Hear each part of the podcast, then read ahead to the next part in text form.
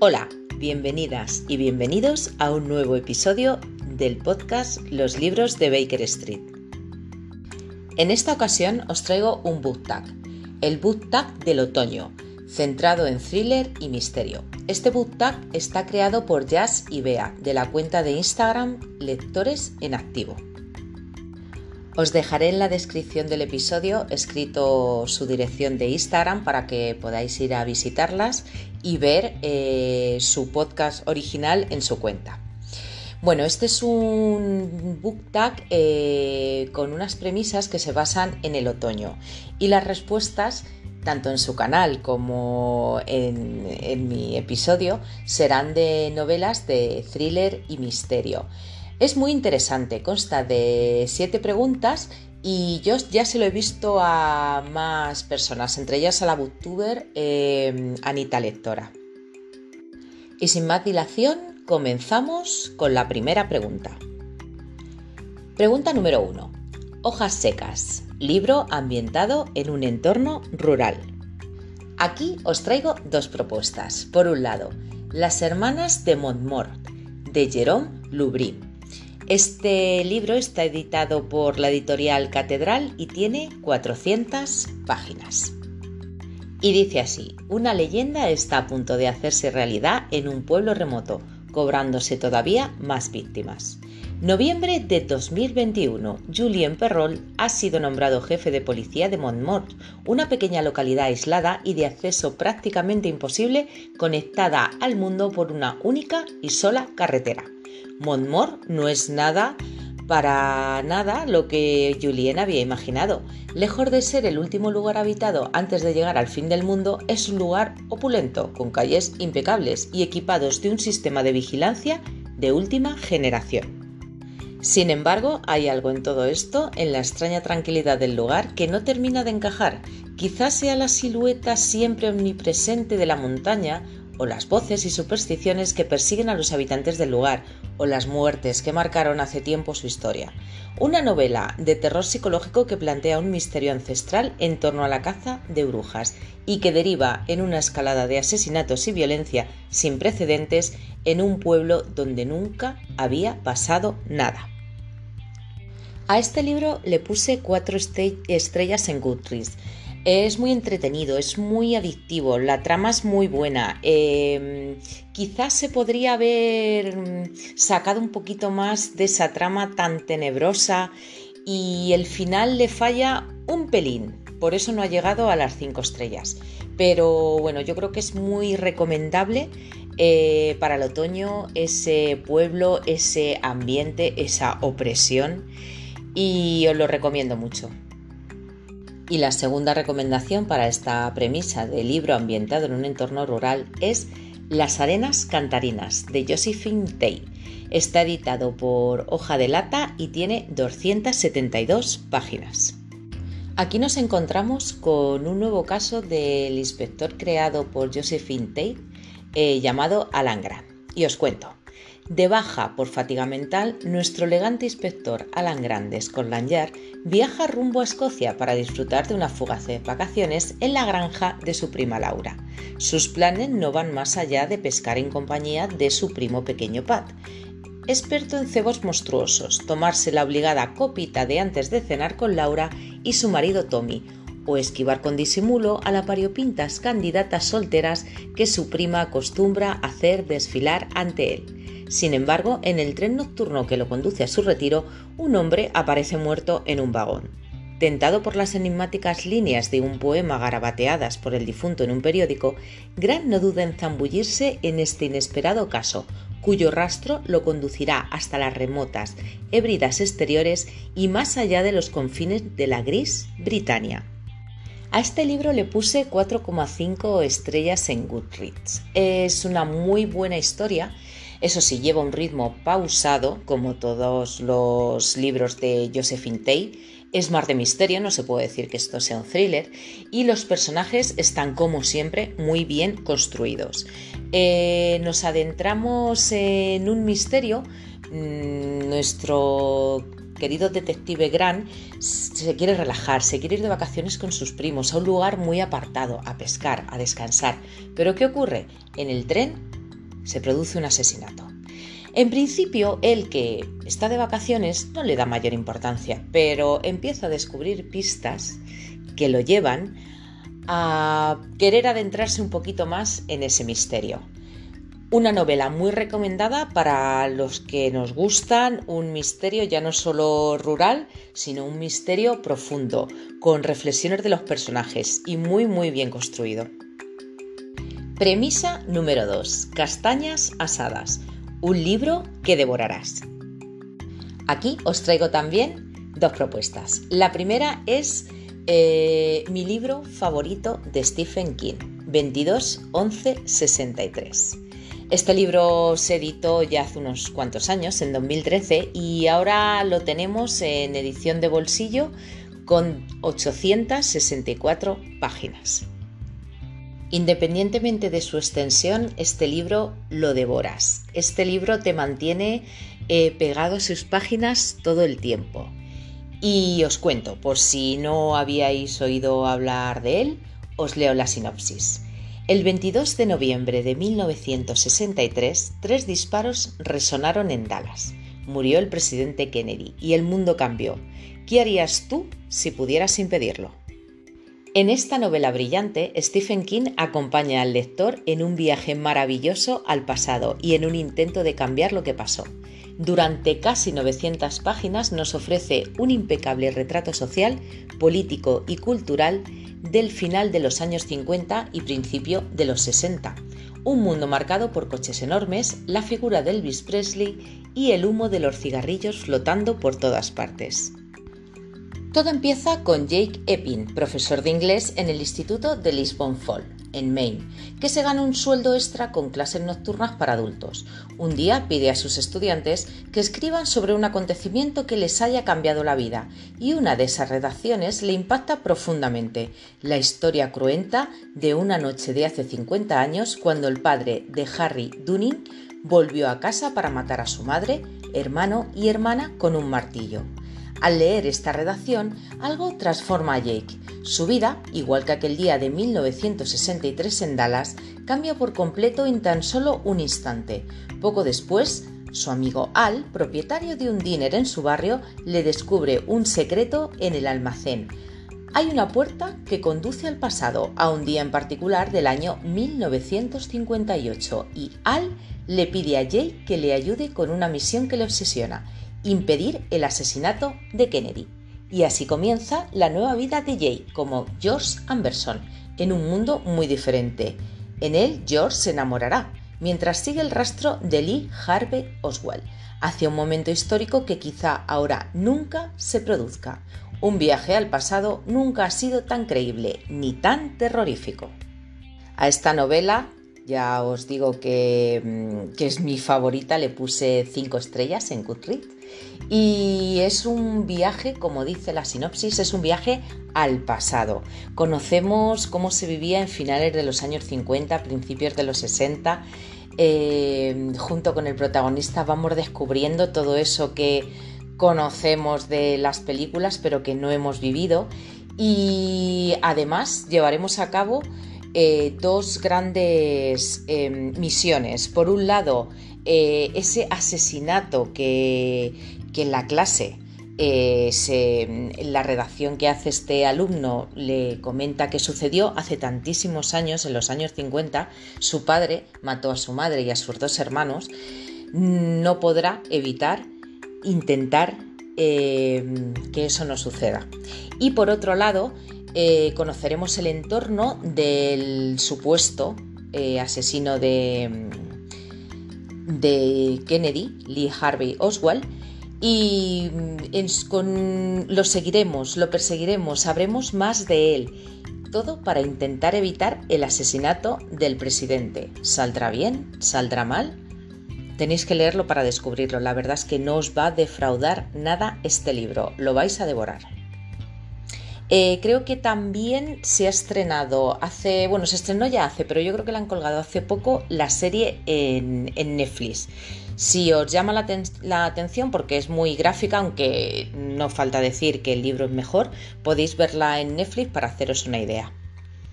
Y la otra recomendación que os hago sobre un libro que devorarás es Las violetas del círculo Sherlock, del escritor español Mariano Fernández Urresti. De este escritor me he leído muchos de sus libros y todos me han encantado. Eh, pero este en particular mm, es que es eh, mi estilo, es mi rollo, por así decirlo.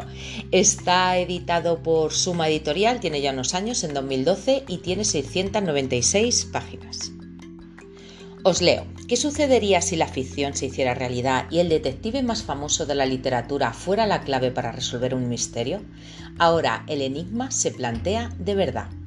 Es el verano de 2009 cuando Sergio Olmos, escritor experto en Sherlock Holmes, se ve inmerso en un terrible misterio. Un resucitado Jack el Destripador comienza a sembrar el terror entre las mujeres inmigrantes de su ciudad y lo elige a él como interlocutor. Previamente a cometer los crímenes, el asesino lo reta a través del envío de cinco hojas de violeta acompañadas de enigmáticos mensajes en relación a los textos de las novelas de Conan Doyle sobre el ingenioso detective Holmes. Sergio se reunirá con algunos antiguos amigos de la universidad con los que formaba el Círculo Sherlock, un club dedicado exclusivamente a las historias del detective. Así, junto a los demás integrantes, irá descifrando los enigmas que el asesino le plantea. En estrecha colaboración con la policía y la prensa y no sin contratiempos, Sergio intentará superar el reto de desenmascarar a este nuevo destripador con resultados un tanto imprevistos y desconcertantes. Este es un libro al que sin duda le puse cinco estrellas. A una, eh, un poco de historia de Sherlock Holmes con la historia, que es lo que más lleva todo, todo esto, de Jack el Destripador. En la actualidad se están produciendo una serie de crímenes que replican a los crímenes de Jack el Destripador. Y lo mejor de todo es que cuando se produce un crimen, eh, te vuelve, el libro te vuelve como al pasado y te explica las circunstancias que en el año 1888 se encontró el cadáver, cómo fue la investigación. O sea, yo con este libro fue el primero con el que aprendí todos los métodos y asesinatos de Jack el Destripador. Es un libro buenísimo, estupendamente documentado y que no os podéis perder. Si os ha interesado este libro, os remito al blog porque allí tengo una reseña completa eh, de este título, Las violetas del círculo Sherlock. La tercera premisa dice, Noche de tormenta, libro que te quitará el sueño. Y aquí os traigo también dos eh, propuestas. En primer lugar, La costa de alabastro, de Victoria Álvarez, que está publicado por Runas y que tiene 160 páginas. Esta es una historia corta con una portada, mm, he visto varias, pero esta que, tengo ahora mismo en imagen es un poco sobrecogedora. Em, que te tiene en tensión todo el tiempo. Estaría entre el misterio y el terror y la verdad es que te pone la piel de gallina. Os leo la sinopsis para que os hagáis una idea.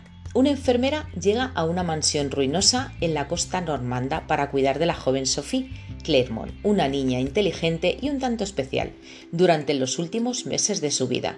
La Segunda Guerra Mundial acaba de terminar y las huellas de la ocupación nazi son visibles por todas partes. Pero no son solo los soldados alemanes los que todavía parecen rondar por Montjuïc. La difunta madre de la niña, tan perfecta y querida, hace sentir su presencia en las vidas de todos, y cuando la pragmática enfermera llegue para cuidar a Sophie, irá descubriendo que el retraído señor Claremont también está abrumado por sus propios fantasmas. Esta es una novela cortita, con muy pocos personajes y que te envuelve también en un ambiente opresor en esa casa, con esa niña enferma, con ese padre desolado y con el fantasma omnipresente de la madre eh, que hace que nuestra enfermera viva cada día como una aventura. Eh, yo creo que este libro te quita el sueño porque te mantiene tan en tensión, eh, vives tanto la tensión de los personajes que no puedes parar de, leerlo. muy recomendado. Yo le puse cuatro estrellas y yo creo que es uno de los mejores, junto con Hojas de Dedalera, que tiene Victoria Álvarez.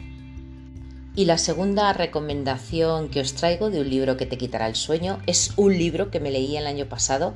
Puede ser que sea el mejor de los que me leí y se llama Los últimos días de Clayton Co. de Francisca Solar. Está publicado por Minotauro y tiene 272 páginas. Esta es la primera novela que leí de la autora y tanto, tanto me impresionó que en cuanto Minotauro trajo su segunda novela, eh, La Vía Damna, no dudé en, comprármelo y leerlo. Eh, cosa mala, que no tiene nada que ver. Eh, no tiene nada que ver este libro del que os voy a hablar de su segundo libro. Una pena porque me decepcionó. No es que la vía Danna esté mal, es también muy interesante, tiene también su punto de terror y su punto de misterio, pero claro, no tiene nada que ver con este primero. Entonces, os hablo del que os voy a hablar ahora, que es el de los últimos días del Clayton Co. Una novela de terror hispano. A finales del siglo XIX, en la desaparecida localidad de Atlas, la joven Abigail Clayton era reconocida por el curioso talento de fotografiar a los muertos, una habilidad que cuidaba un aterrador secreto. Los protagonistas de sus imágenes le susurraban secretos sobre los vivos. Personas de todo el país viajaron a conocer a la medium Clayton. Recibió a campesinos y diplomáticos, ayudó en casos legales y policiales, hasta que una acusación de demencia y un escabroso homicidio terminaron con su corta carrera. Bruja, loca, asesina, dicen que estuvo encerrada más de una década en el sótano de un sanatorio antes de que la tuberculosis y el olvido la mataran. Dicen muchas cosas sobre ella. Sin embargo, lo único claro es que la verdadera historia de quienes retrataba se escondía en el susurro de los fantasmas o detrás del clic de una de sus fotos. Esta novela te quitará el sueño porque tiene unos personajes increíbles, increíblemente bien construidos. Tiene desde personajes entrañables hasta personajes muy, muy malvados, que es de los que dicen, te mereces todo lo malo que te pase. La verdad es que es una historia que a mí me encanta porque es una, es una historia de retratos de fotografías de muerto, tema que me interesa muchísimo y que, y que bueno, me he leído varios libros sobre él. Este es ficción y tiene un punto que es que cuando nuestra Abigail Clayton, la experta en fotografía, eh, va a revelar las, las instantáneas, esos daguerrotipos que se hacían antiguamente, el, muerto le habla. ¿Y qué le dice? Pues muchas cosas. Les dice desde quién es su asesino, desde secretos que se han llevado a la tumba, etcétera. Esto eh, a Abigail no le gusta nada, o sea, Abigail eh, teme el momento de la fotografía y el revelado en esa cámara oscura muchísimo pero a la vez sabe que está haciendo una buena obra por todos los que quedan en vida de, esos difuntos. Es una novela de 10 y vamos, os la recomiendo para esta época de Halloween, viene estupenda y si no, para cualquier otra época. Y también, si os ha llamado la atención y queréis profundizar más, tenéis eh, reseña de esta novela en el blog. Premisa número 4. Calabazas. Libro poco conocido. Y aquí, como no, también os traigo dos recomendaciones. La primera es El Museo de los Espejos, de Luis Montero Manglaro. Y os digo, este libro está publicado por Plaza y Janés y tiene 512 páginas. Os leo la sinopsis. Un buen cuadro no es más que un espejo. En el año del bicentenario del Museo del Prado, las celebraciones se ven drásticamente alteradas por una serie de violentos asesinatos que reproducen algunas de las pinturas más famosas que allí se exponen. Una copista aficionada y un estrafalario experto en simbología serán los únicos capaces de resolver los crímenes. El Museo de los Espejos es un inquietante thriller que gira alrededor de unas de las pinacotecas más importantes del mundo y de los misterios que encierran sus obras de arte. Presa de un ritmo narrativo endiablado, todo el que se sumerja en sus páginas viajará desde los despachos de los directivos del museo hasta los sótanos y almacenes, pasando por sus salas más famosas y conocerá sorprendentes detalles sobre los cuadros inmortales que se exhiben en sus muros. Descubre en esta escalofriante novela cómo las obras de Velázquez, Goya o El Bosco esconden más secretos de los que podríais imaginar.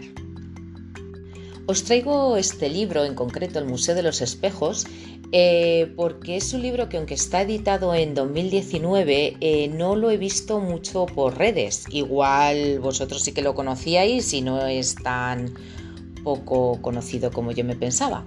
Pero dentro de lo que veo en, Instagram, en Facebook y en YouTube, eh, el Museo de los Espejos es un thriller muy muy interesante que nos lleva por los pasillos del Museo del Prado descubriendo mensajes ocultos en sus más famosos cuadros. La verdad es que es muy recomendado este libro y mantiene la tensión y la acción durante todo, todo el libro, no decae en ningún momento.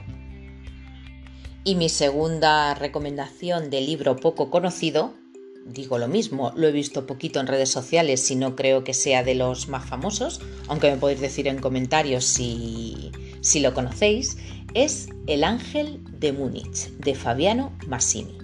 Está publicado por Alfaguara y tiene 520 páginas. Este se podría considerar, se podría considerar un thriller histórico ambientado en, en, los albores de la Segunda Guerra Mundial. Y la verdad es que este escritor, Fabiano Massimi, tiene una pluma exquisita. O sea, todo lo que cuenta te lo cuenta que te mantiene pegado a las páginas. Yo también me he leído de él Los demonios del Reich, que también es otro thriller histórico ambientado en, la Segunda Guerra Mundial, que trata de la desaparición de, de unas chicas. Pero vamos al que nos ocupa, que es el Ángel de Múnich, y os cuento. Múnich, Año 1931. Faltan pocas semanas para que unas históricas elecciones otorguen el poder a los nazis. El comisario Siegfried Sauer y su adjunto Mutti Foster se enfrentan al aburrido turno del sábado cuando el director de la policía les avisa que hay un caso de asesinato en el número 16 de Pringetplatz. Una palabra en alemán estupenda. Heli Raubal, sobrina predilecta de Adolf Hitler, secretario del Partido Nacional Socialista, ha aparecido muerta. Todo apunta a un suicidio, pero Sauer está convencido de lo contrario. Unos testigos empiezan a contradecirse entre ellos y desaparece un objeto que Heli siempre llevaba consigo, un pequeño colgante con una esvástica de oro. Sus sospechas son confirmadas cuando el mismo Hitler le pide que encuentre al culpable y un antiguo lazo de confianza entre Sauer y el futuro Führer reclama ser cobrado. ¿Por qué siguen apareciendo notas firmadas con una misteriosa H? ¿Qué hay detrás de los cuadros que el mismo Hitler pintaba y con los que decoraba su casa? La joven Heli solo será la punta del iceberg en esta novela que irá destapando una por una las personalidades históricas del régimen y sus tramas. Un libro muy entretenido. Em, al ser un thriller histórico, mm, tiene partes que te llaman la atención, saben que, está basado en hechos reales. Y, esta sobrina, Heli, em, existió en la realidad. El parentesco que le unía, pues tampoco está muy claro que sea su sobrina, pero bueno, la verdad es que es un thriller muy adictivo y que si no lo conocíais os animo a que leáis. Premisa número 5. Café calentito, un cozy mystery. Bueno, aquí os voy a recomendar eh, no lo típico, que sería libros de Agatha Christie, Agatha Reisen, los nuevos libros de Isabel II eh, investigadora, incluso los de Miss Merkel, eh, una canciller investigadora. Todos esos son unos muy buenos libros de Cozy Mystery, eh, pero bueno, son los que ya conocemos. Yo os quería hablar de una autora en concreto, que es una autora española que es Ana Bolox. Mm, Ana Bolox es el exponente máximo del cozy crime español. Sus misterios son increíbles. Eh, los ambientes que te crean impresionantes. Y me voy a centrar porque tiene varios, mm, varias series, varias series de libros. tiene la serie de libros de Anne Starling, tiene también la de Carter and West, pero yo os voy a hablar de la serie de Crispin Horsfall. Este es un investigador novato, es un, por así decirlo, un, joven que vive en un pueblo pequeñito donde todo se sabe, todo se conoce, vive con su madre y se producen de vez en cuando algunos asesinatos un poco sospechosos. Esta serie la componen dos libros, que es de los que os voy a hablar.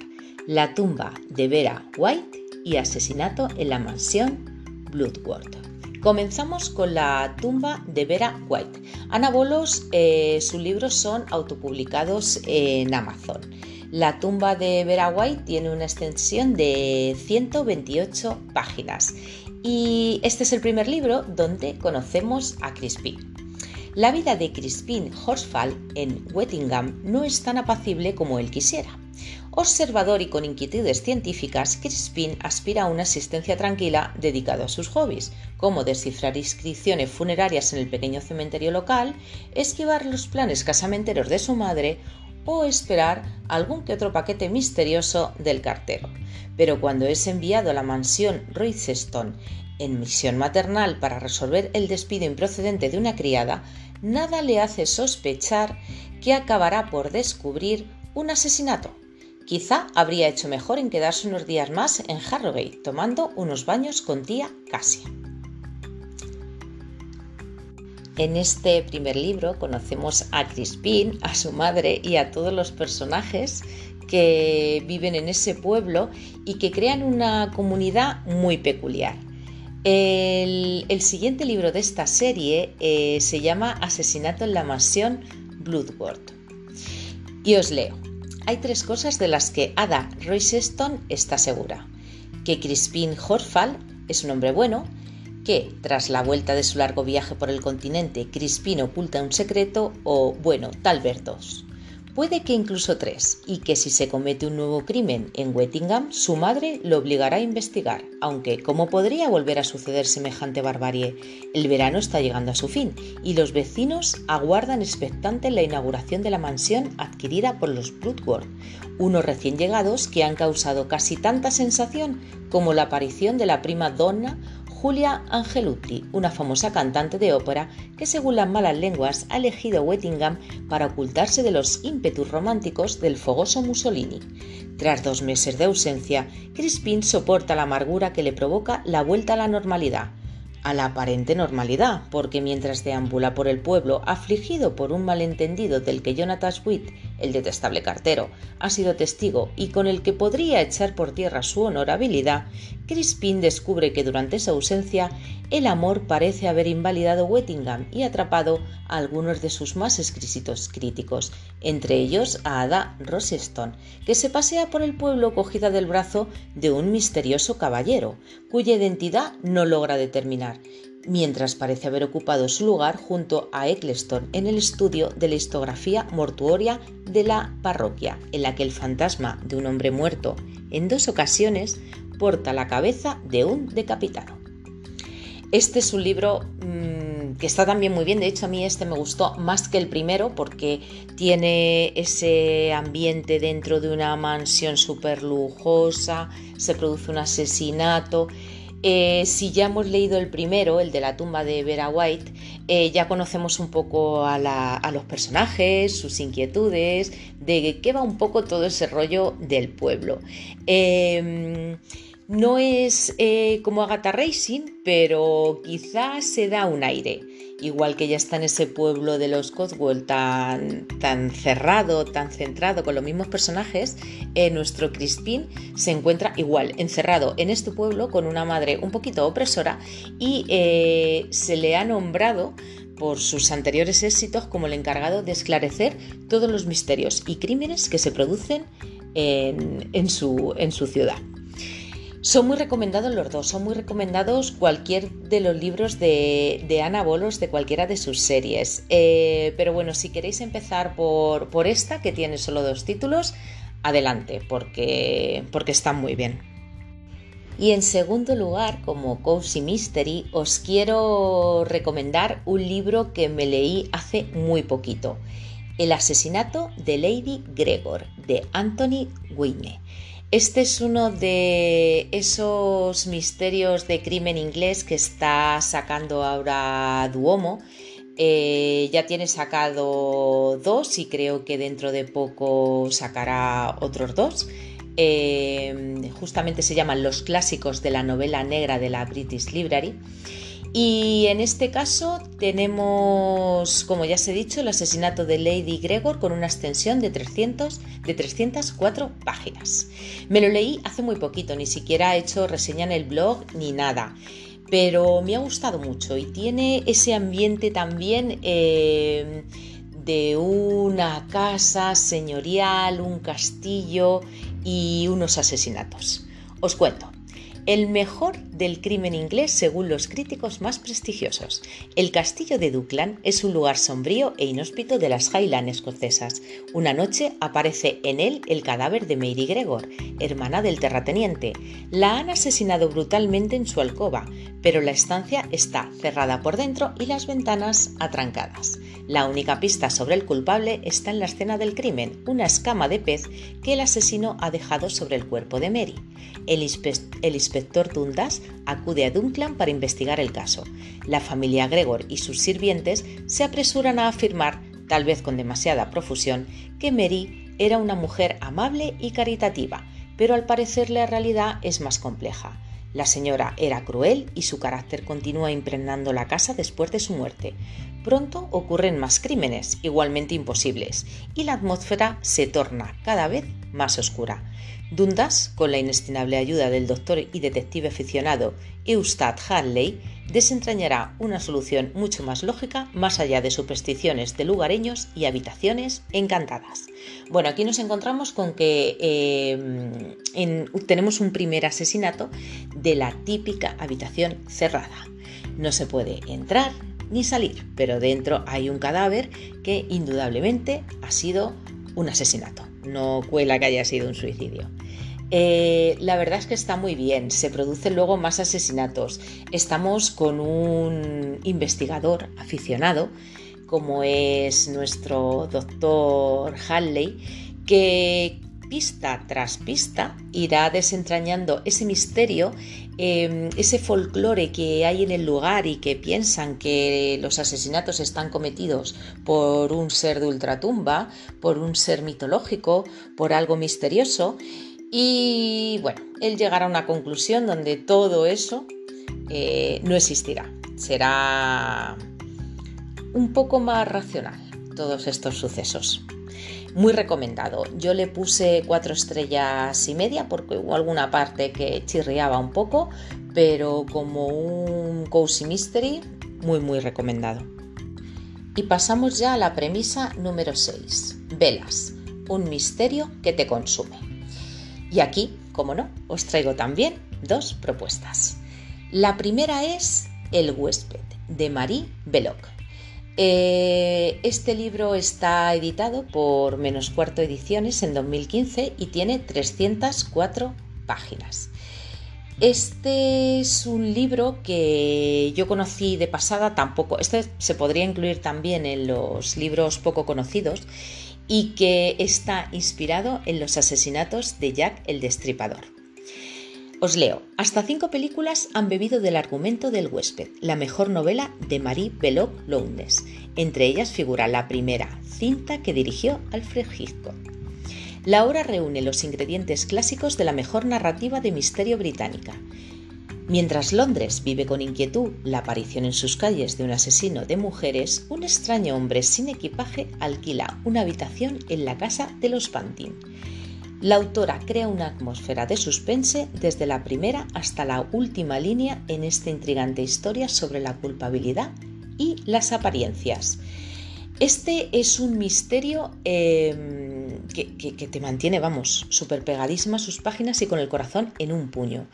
Hay una casa de huéspedes y en ella se, va a hospedar un, caballero que ha llegado a Londres y que es muy extraño.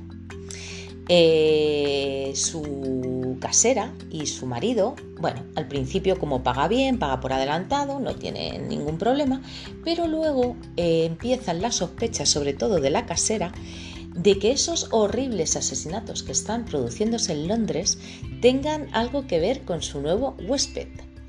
Eh, se calla para ella todas las, las sospechas, las dudas y cada vez la tensión en esta novela va aumentando conforme esta mujer va encontrando nuevas pistas, nuevos detalles y nuevos indicios que apuntan a que su huésped no es de fiar. Eh, es una novela corta, pero una novela eh, exquisita. Ya te digo, te mantiene pegado a sus páginas. No puedes parar de leer y, te consume en el sentido de que estás padeciendo igual que la casera de esa casa, eh, con la duda existencial de será o no será. ¿Qué hago? Igual si le digo algo, soy yo la víctima y igual si no hago nada, estoy dejando que este asesino lleve a cabo sus crímenes y cada vez sean más las chicas asesinadas en Londres. Muy bueno, tenéis también la reseña de este libro por si queréis saber más en el blog. Y el siguiente libro que os quiero recomendar en un misterio que te consumen es El Show de las Marionetas de M.W. Craven. Está publicado por, eh, a ver si encuentro por aquí la editorial. Vale, se me había ido la pantalla. Está editado por Roca Editorial y tiene 352 páginas. Este es el primer libro de la serie del detective Washington Poe. Eh, una vez que me leí este y me atrapó, ya me he leído todos los que ha publicado este autor de, de la serie de Washington Poe. Todos me han gustado, unos más que otros, pero no hay que quitarle el mérito a este primero porque es el que a mí me mantuvo más en tensión, en el que descubrí a una serie de personajes inolvidables y no puede más que estar en, en lo más alto. Os leo la sinopsis. Un asesino en serie está quemando vivas a sus víctimas. No hay ningún tipo de pistas en las escenas del crimen y la policía ha perdido todas las esperanzas. Cuando su nombre es hallado en los restos carbonizados de la tercera víctima, Washington Poe, un detective suspendido de empleo y caído en desgracia, es llamado para que se haga cargo de la investigación, un caso del que no requiere formar parte. De mala gana acepta como su nueva compañera a Tilly Braswell, una brillante pero poco social analista civil. Pronto la pareja descubre una pista que solo él podría ver. El peligroso asesino tiene un plan y por algún motivo Poe forma parte de dicho plan. Mientras el número de víctimas sigue en aumento, Poe descubre que él sabe mucho más acerca del caso de lo que jamás se habría imaginado y en un final aterrador que destrozará todo lo que él creía sobre sí mismo, Poe comprenderá que hay cosas mucho peores que ser quemado con vida. Ya te digo, esta primera novela nos descubre eh, unos personajes increíbles, muy bien construidos, parte importante de la trama, eh, que no desmerece tampoco, porque la verdad es que es un misterio bastante impredecible. Em, todos los demás libros que, han venido después em, son ya os digo, de la misma calidad. Conviene leerlos por orden porque sí que es verdad que la historia de Washington Poe y de su compañera Tilly va eh, evolucionando durante, durante los siguientes capítulos. Eh, me recuerda bastante estos personajes a la pareja que forman eh, en Mr. Mercedes el detective protagonista y Holly. Me recuerda esa relación, me recuerda muchísimo esa relación y, está muy bien. La verdad es que este primer libro sobre todo, muy muy recomendado. Y si este os gusta, no dudéis en seguir con la serie. Y por último, la premisa número 7 es aire fresco, novedad más esperada. Bueno, aquí tengo un montón de novedades, pero no me voy a repetir porque en las novedades editoriales de septiembre y de octubre ya os he hablado de ellas.